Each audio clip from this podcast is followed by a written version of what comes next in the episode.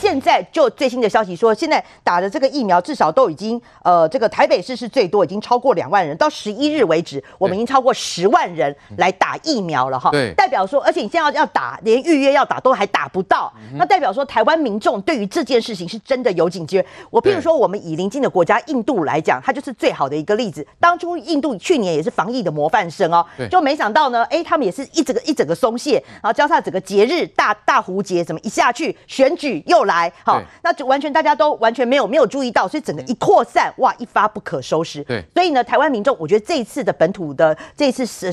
高达十六例的哈，一天的这样病例，我觉得给大家重新一个警觉，还是强调了哈，AZ 疫苗要打，赶快去打。对，的确，因为呃，国外的这种所谓的防疫模范生，包括越南最近疫情也有出现破口的情形呢，所以呢，防堵这个疫情呢，终究有这个漏洞会出现。那所以呢，疫苗要赶快去打。只是说，现在我们还有办法去这个追本溯源，去了解这一波的社区疫情到底是从哪里传过来的。那因为李秉颖有讲啊，这不是第一次发生。生社区感染嘛，去年发生过十次啊。好，罗东有一场、泸州南这两起本土的案例跟华航事件可能是有关系。虽然说要去做基因定序，但是它两者之间的时间非常的接近。来，今晚，所以这当中也让人家觉得这有高度的连结性啊。对，中央没有错。你去思考一件事情哦，因为其实我们都讲说，前面在讲华航，然后跟诺富特饭店的事件的时候呢，说他们可能是一个破口嘛。那我们去看看他们机师确诊者的相关的足迹，机师、空服员、饭店员工的足迹里面，你至少看到很多人潮缜密的地方，比如说第一个。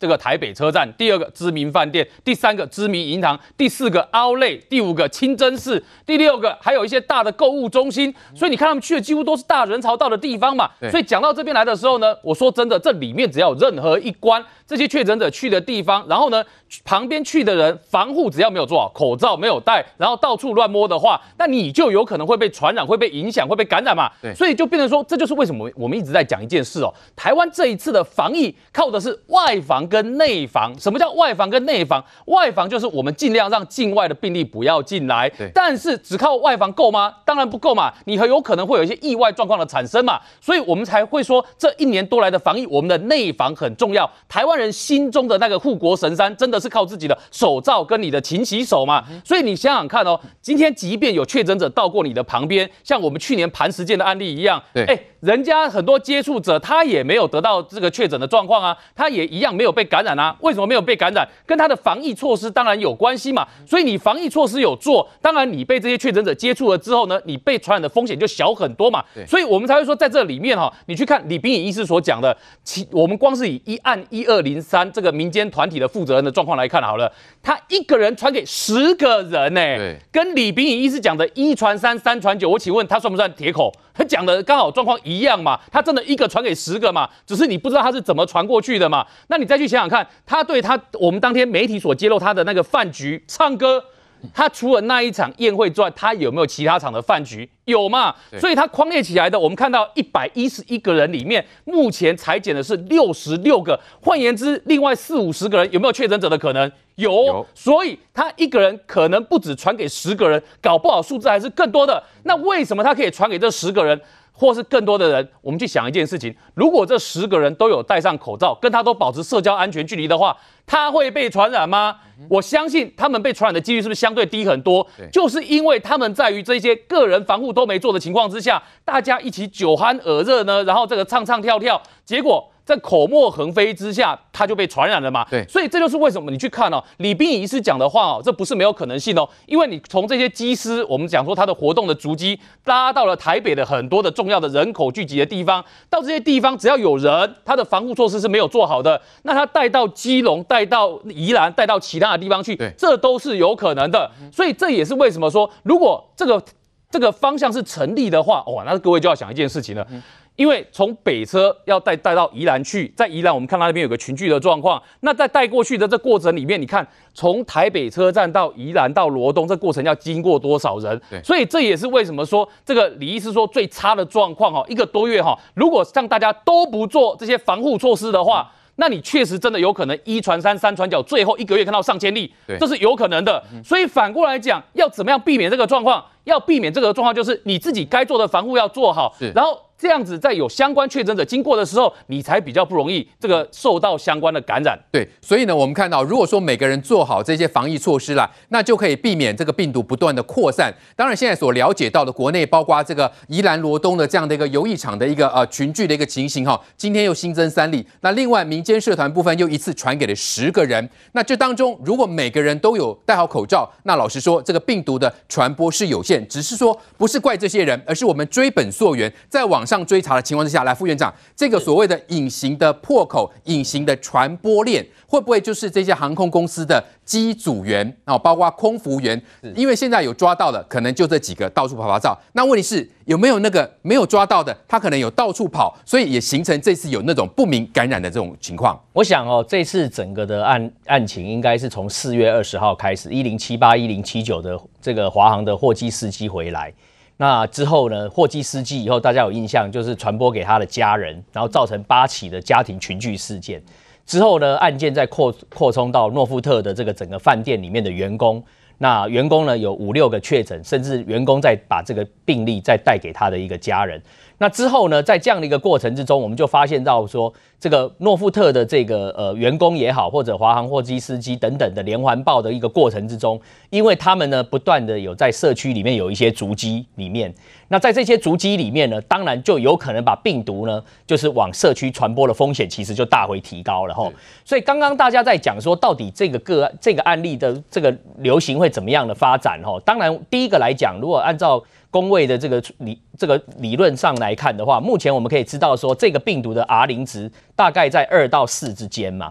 但是呢，如果说我们全国的民众你都戴上口罩、勤洗手的话，这 R 零值就会减少一半。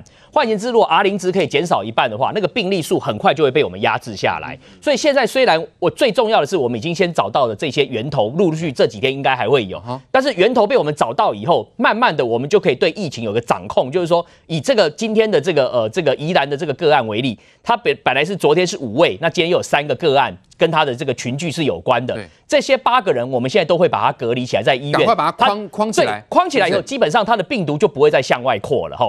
那包含就是说狮子会一样，他虽然跟他相关的有十个人都已经被确诊，这十个人我们赶快把他隔离起来，把他治疗，他的病毒的传播链也就在这边就断掉了。但是呢，现在只是担心说，到底在这两个指标个案之前，到底从华航货机司机或诺夫特员工在逐机的一个过程中传到这这两个人已经是第几个世代？因为可能第一世代、第二世代，因为如果按照目前的发病的情形来看，这个他们是最近五月十一号、十号发病，往前推五天的话，对，五月五号的时候跟五月一号就有两个世代的一个传播，所以看起来的话，目前来讲的话，我们还要看在过后几天的这整个。整个疫调，还有就是说医疗机构加强裁剪以后，我们就可以大概厘清，就是说目前这整个这整波疫情是会怎么样发展的一个状况，就会离得一个比较清楚。好，可是我要跟大家讲一个关键哦，大家都一直在问一个问题哈，就是说大家会觉得说，哎，为什么同样是社区的感染，我们从去年四月二十到现在，为什么去年的那十例不明原因的社区感染，好像都没有造成社区传播的这样一个现象的发生？好，大家有没有注意到一个状况？今年的这个华航的诺富特事件里面有一个特征，几乎每一个家庭，只要他的这个他是先生是货车这个司机机师的，他的家庭他的配偶子女很容易就被感染，你们有没有注意到？所以才会发生八起的群聚事件。对，诺富特员工里面，其中有一个员工六十岁的，他感染给他的先生。儿子、女儿，对不对？然后他儿子、女儿还也是一样，在台北跟新北到处啪啪走，也是一样家庭的群聚。对，所以这样子的一个讯息已经告诉我们一件什么事，就是看样子这一次的我们所面对的这个病毒，显然是跟去年三到五月的病毒是不一样的嘛？不一样的，是怎么个不一样？其实这个大家也都很清楚，就是说。目前看得到华航诺夫特的群聚事件的病毒，很清楚的已经被定序出来，就是英国的变种病毒，嗯、对不对？对，这个英国变种病毒的传播能力是比二月份的布桃事件的 D 六一四 G 美国的变异株来的还要强，更强。美国的变异株又比去年三到五月，我们三去年三到五月的主流的这个流行的这个病病毒是什么？是武汉肺炎的。原始猪、野生猪，就是最原始的那个病毒株，它的传播能力经过这一年的不断的演化，在全世界演化，在英国、在美国，甚至最近在印度，它演化的过程中，它不断的传传播，提高自己的传播能力，因为它要进化，它要求生存，因为它的传播能力很强，所以它才能够成为世界流行的一个病毒株。所以这次我们面对的这个英国病毒株进到我们台湾以后，你就会发现。显然，它的传播能力是比去年的同期的传播能力的这个病毒可能要高出五十 percent，甚至更高以上。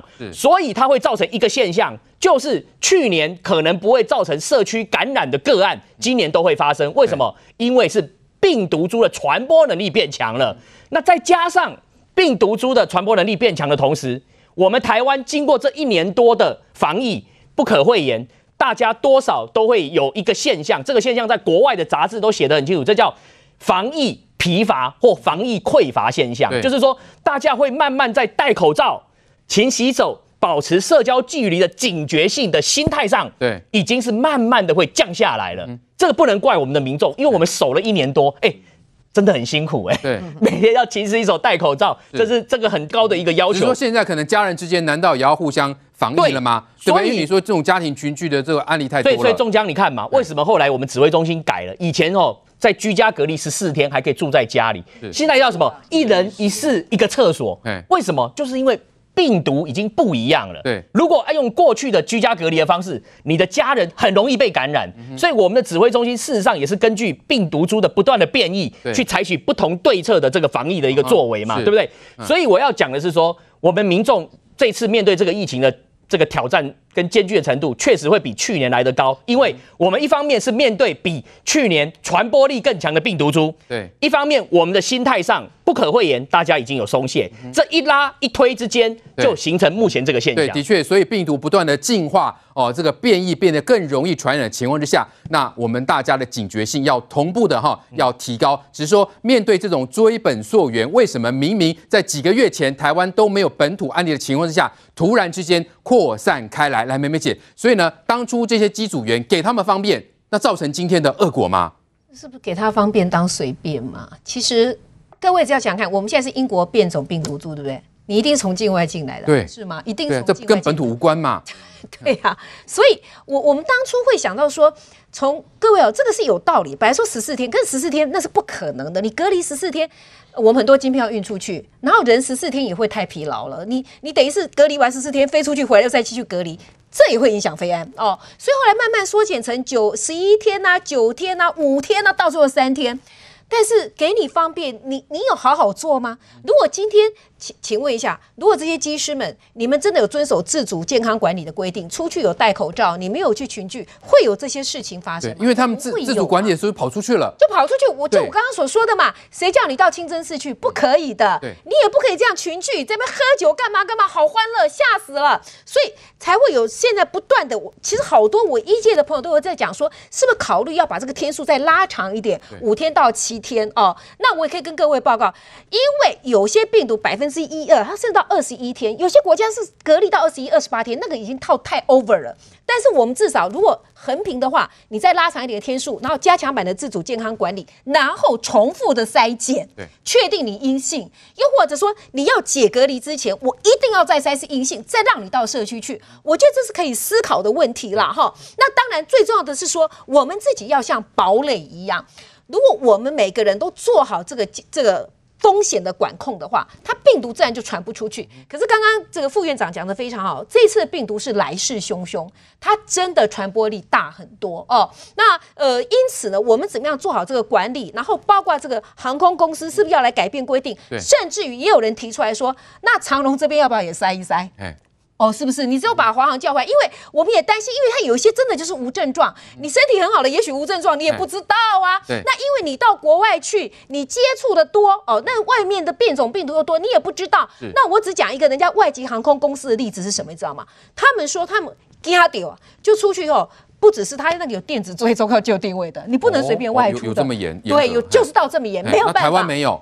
台台湾有没有？你外站是怎么管理的？我请教一下哈。那尤其是华航，为什么老是你们在出纰漏，三月就出纰漏，现在要出纰漏，你们到底是怎么管理的？对，防疫旅馆怎么会大家神经大条到这种地步去哦？那因此这个管理上面是不是要再来好好的来重新思考一下，要不要再加严一些？因为变种病毒。来势汹汹，各位不是只有英国的，有南非的，有巴西的，有印度的，这不是危言恐吓，对确实是如此啊、哦。那包括就说也有提出来说，基层的医疗诊所要不要多一点筛检的设备？比如说第一个时间，也许快筛可以筛出一些东西出来，对但它不等于普筛哦，他只是有症状的，我把你筛检扩大筛检。我想我们不是专家，然后。指挥中心它会有一个最好的这个安排，但是无论如何，这个安排下去，大家就切实遵守。那最后还是要再讲一次，对，航空公司这些机组人员真的很辛苦，我们谢谢你们。对，可是真的千万不要把方便当随便，对，不要辜负了我们当初的这个美意，然后全民要大家一起来，你也有责，我也有对责。来来，焕哥，因为两家国航公司嘛，那两家的国航是不是管理的方式跟强度是不是不一样，才会造成今天的这个情形嘛？虽然说陈时中说，哎，这个好像跟这次的呃社区感染跟这个华航可能关联性并不大，但是从时间去看起来，哎，这关联性很高哎。我觉得李冰颖医师今天会做这样的推断哦，我想到一个理由，但是我不确定他想的是不是跟我想的一样理由，因为我怀疑宜兰的群聚跟泸州的群聚应该都是英国株，因为你看这个传播力强到我们前所未闻，我们一年多来没有遇到说一个传八个，一个传十个，那根本就是，呃，就像韩国早早期那个毒王的等级了，所以我怀疑这两个可能也是英国株。那如果最后基因定序出来是英国株，那就跟华航有关嘛，因为华航的群聚是国内唯一英国株的来源嘛。我们其他国内之前没有发现过有英国株的变种病毒嘛。哦，所以如果是的话，那反而就感染源就厘清了。哦，感染源就厘清了。哦，所以我觉得这个当然基因呃做病毒的基因定序需要一点时间了，而且因为有一些。呃，如果它的病毒体内病毒含量不够多的话，还培养不出来，培养不出来，你就没办法做基因定序。华航就有好几个确诊机师，因为它 CT 值都三十，呃，三十、三十一、三十二，他们就培养不出病毒哈。但是我希望能够就指挥中心，我想我们想得到，他们都想得到，他们应该都已经抽血在做了了哈。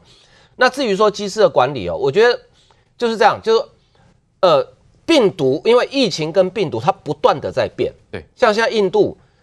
国外的专家说，印度现在情况是一家人只要不管你家有几个人，只要一个人确诊，全家都中，那个传染力比英国株更可怕，躲不掉，躲不掉。你只要家里一个人中，全家都中了。哦，所以因为所以我们的我们的防疫的政策也不断在调整，的确对于机组员他有不断的调整。那据我所知，现在两家航空公司，包含长荣跟华航，他们在外站使用的那个电子房卡，就是那种磁卡哦，都是一次性的。就你只能开一次门，哦，这样，也就是说你进去住的时候开一次门，你如果中间想要再出来，那你再你就开不了门了，那你就会被俩包说你有出来过。哎，我觉得这是漏洞是出在哪里？回国之后的自主健康管理，嗯，自主健康管理你可以离开你检疫的地方，但是你不可以聚餐，不可以去人多的地方，不可以去大卖场，不可以去 Outlet，不可以去运动酒吧，就这些事情华航的机师全干了，全做了，对啊。那你说你要怪指挥中心吗？指挥中心我不能，我不能把你绑在家里呀、啊。那那就是华航的内部管理出了很大的问题嘛。对，长荣过去有没有出现过违规？有，可是长荣的处置是什么？开除。华航过去有没有出现违规？有，华航的处置是什么？我爱保不会叫栽，因为每次华航都跟你讲，我们送人评会，送完之后就像进到黑洞一样，就没有结果了。哎，那到底怎么样？我不知道，我真不知道。搞不好被开除也不一定，也有可能。那搞不好是不了了之，所以这个是华航你自己要去检讨的地方啊。你没有错，华航过去一年的空运的货运对台湾的经济贡献非常的多。我也同意，华航百分之九十九的机组员每个都循规蹈矩，因为我自己也认识不少。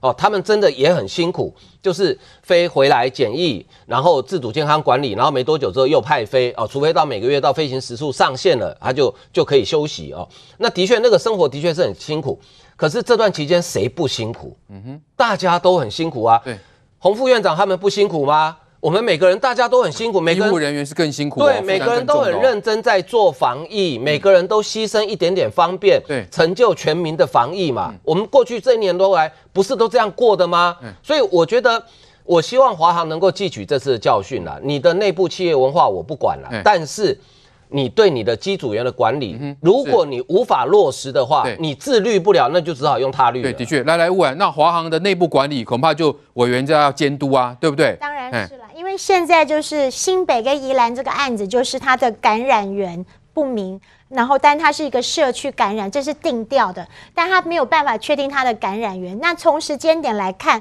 大家就会去做跟这个华航跟诺富特来做连接。那所以呢，重点就是说，那这个机师的管理，因为你是专业的，你是。跟你是风险比较高，因为你飞出去嘛，你接触到比较多的一些比较容易感染的，所以你的风险比较高，你就必须要更专业的受一些拘束。那你不能够随性，而且纵使说好像是上有对策下上有政策下有对策，你不当一回事，那结果而且这个不当一回事不是一个人，不是一天，不当一回事是好几个人。那当然也知道说很辛苦，你飞出去没有跟家人团聚，飞回来又要十四天，那也没有办法。法跟家人团聚，这个中间的辛苦大家都知道。但是为什么？因为你就是出去国外了，你就是飞到国外，你接触到的感染源，你接触的风险就是比较多，所以你就必须要把你自己的权利义务相相对的来扩，相对来限缩。那你现在没有限缩，那你现在爆发出来了，现在大家还是定调说感染源不明，那只是去连结说是不是跟华航有关？那如果感染源清楚的话，那当然在疫调中指挥中心会比。比较明确，我的疫调的调查，我可以来透过一些明确的事实，再来做一些不同的危险的一些规范。那到现在，我们还是持续要来进行疫调，到现在还是要持续来比对这个病毒的基因的序列。所以在这中间，我们不是要去猎巫，或者是说要去苛责谁，因为没有人希望自己染病，也没有人希望谁染病，然后这个责任灌在身上。只是说你的条件是这样，大家要照着 SOP 来，像。全部的大部分的老百姓，大部分的乡亲，我们就是请。